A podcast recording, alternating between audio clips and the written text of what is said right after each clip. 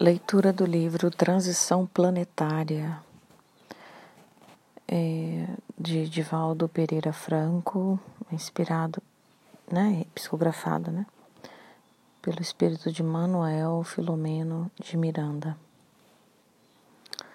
Federação Espírita do Paraná, quarta edição, 2012.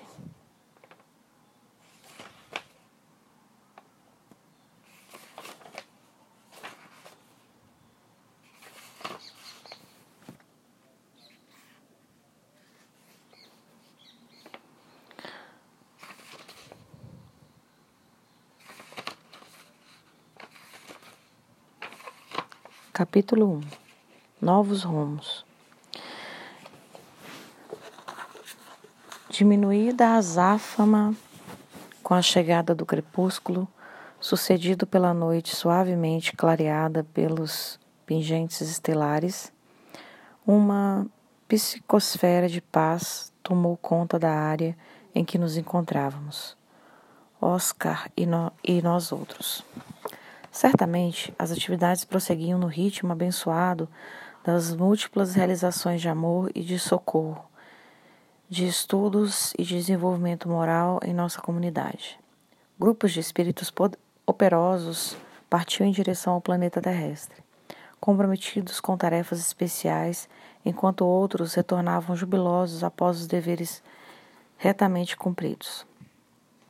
Os departamentos de educação e de saúde integral permaneciam ativos, enquanto a movimentação na colônia Redenção diminuía, proporcionando aos que aqui se encontravam domiciliados o recolhimento aos lares ou aos educandários especializados, mantendo o clima de harmonia em toda parte. Suave brisa perpassa pela natureza em festa perfumada pelas flores exuberantes do jardim onde nos encontrávamos observando a Mãe Terra, ornando-se das claridades artificiais que pareciam, à distância, diamantes coruscantes cravados no alcochoado de veludo azul marinho que a envolvia. Havíamos silenciado por um, por, por um pouco, depois das considerações que entreteceramos sobre os últimos acontecimentos que sacudiram a sociedade terrena após o tsunami que resultara do choque de placas tectônicas no abismo das águas do Oceano Índico.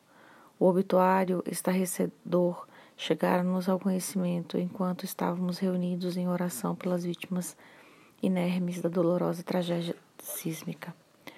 A administração de nossa comunidade destacara duas centenas de especialistas na, em libertação dos despojos carnais, a fim de cooperarem com os guias da humanidade, auxiliando aqueles que foram atingidos pela fúria das ondas gigantescas e das suas consequências. Dialogáramos a respeito dos sobreviventes assinalados pelas dores superlativas advindas pelas epidemias que já se instalaram na região onde os cadáveres se decompunham pela miséria defluente das perdas materiais e pela saudade inominável dos seres queridos que foram arrebatados pela morte.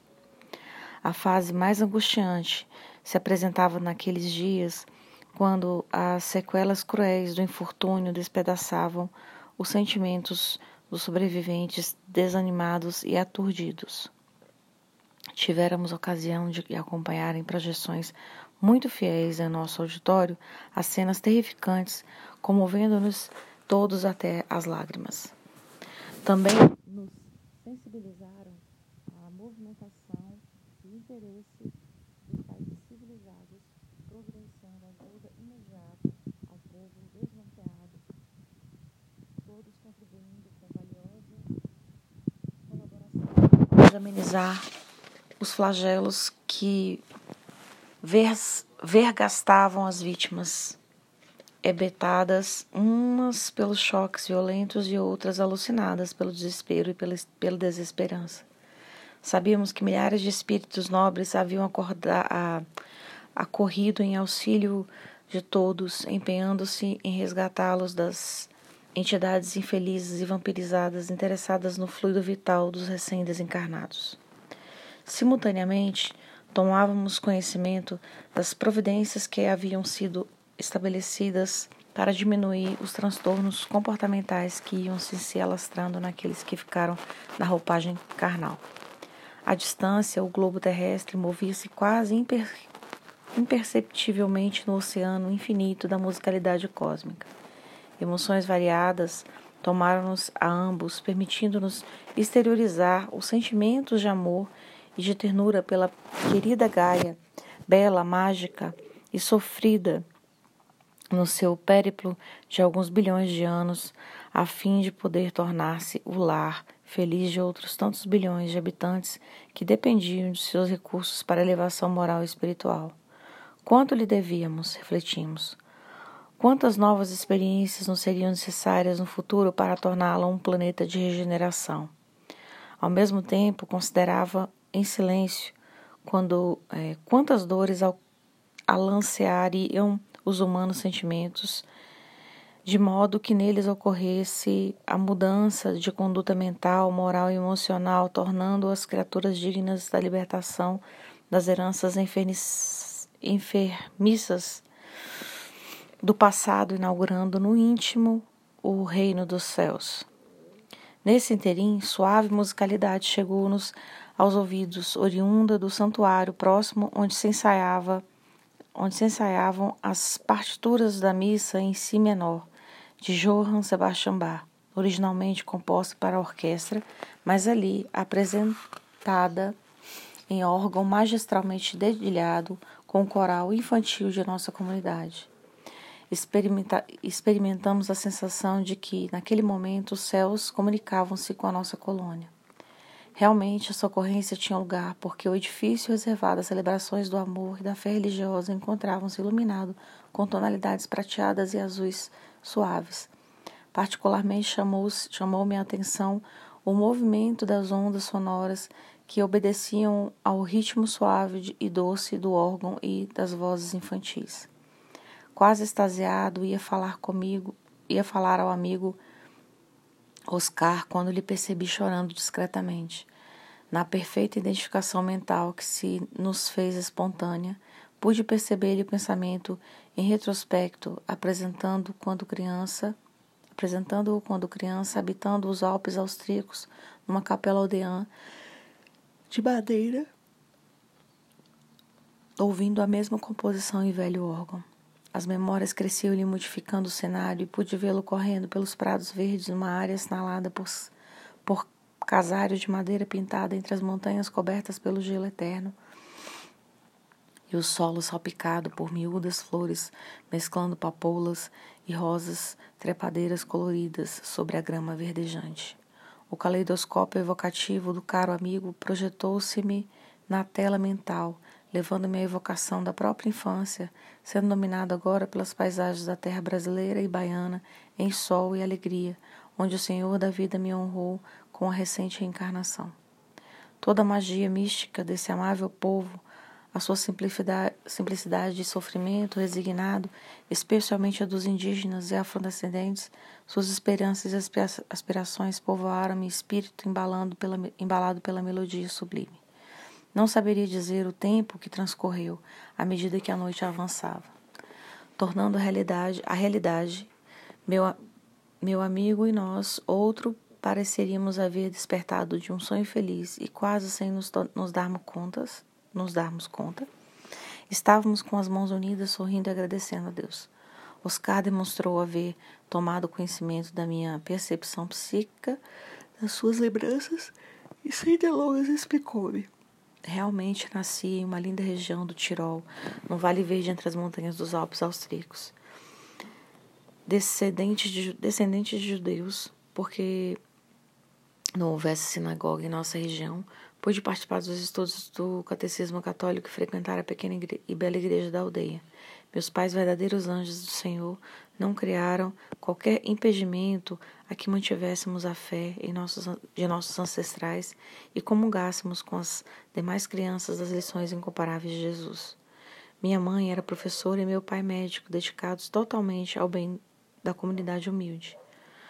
Quando a Áustria foi invadida em inesquecível noite de horror, nosso lar foi devassado pelos soldados de tropas elite, SS e fomos arrastados e atirados em um camburão que nos levou a Viena.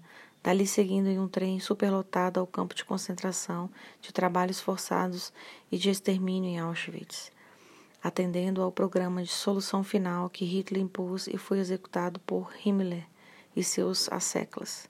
Desnecessário dizer que, chegando ao campo e após sermos separados, homens, mulheres, idosos, enfermos e crianças, meus pais foram levados à câmara de gás e posteriormente jogados nos fornos crematórios. Fez uma pausa natural, permitindo-me sugerir que não se recordasse da ocorrência perversa. Com voz pausada e triste, ele afirmou-me que o que fazia como catarse libertadora das fixações profundas. Logo prosseguiu. Em razão de encontrar-me com mais de 16 anos, fui poupado para trabalhos forçados ao lado de outros mortos-vivos que se movimentavam automaticamente tentando manter-se. Por dois anos de horrores, fui transferido para outro campo não menos cruel, Sobibor, na chamada Operação Reinhardt. Quando então, felizmente, terminou a guerra e fomos libertados, conduzidos a um campo de refugiados na Áustria, Embora a quase destruição de Viena, Deus havia me permitido a honra de sobreviver ao Holocausto e recomeçar a experiência humana valiosa de que então me dei conta. Muito marcado pelas dores físicas e morais, vivenciando na, a noites de pesadelos que pareciam nunca terminar, optei pelo celibato a fim de não perturbar a alma querida que comigo se consorciasse. Em homenagem aos meus genitores e às vítimas do extermínio, passei a frequentar a sinagoga sem perder a emoção do amor de, a Jesus, o que parece paradoxal. Dei prosseguimento aos meus estudos, doutorando-me em medicina pela Universidade de Viena e dedicando-me, dentro da minha formação moral, à prática missionária dessa doutrina responsável pelo combate às doenças e aos sofrimentos. Aos 50 anos de idade, retornei ao grande lar, vivendo numa comunidade espiritual judaica, onde resido com os meus pais, havendo sido convocado para a atividade que deveremos atender na condição de irmãos em, em humanidade. Sorriu com um dedicado véu de tristeza na face e distendeu minha mão, pronunciando com emoção a palavra hebraica Shalom. De imediato, agora sorrindo, exclamou: Novos rumos, rumos novos, redarguiu eufórico. Deveríamos retornar à Terra, Mãe, amada em atividades especiais, conforme a programação elaborada pelos benfeitores da nossa comunidade. Sensibilizados e agradecidos ao Senhor pelas reflexões e emoções experimentadas, despedimos-nos rumando na direção dos nossos aposentos. Novos rumos. Seguir ao lar, reflexiona, seguir ao lar reflexionando em torno da gravidade a respeito das ações a desenvolver logo concluindo que o Senhor nos daria seu apoio e sua inspiração para as atividades que seriam realizadas em seu nome. Fim do primeiro capítulo.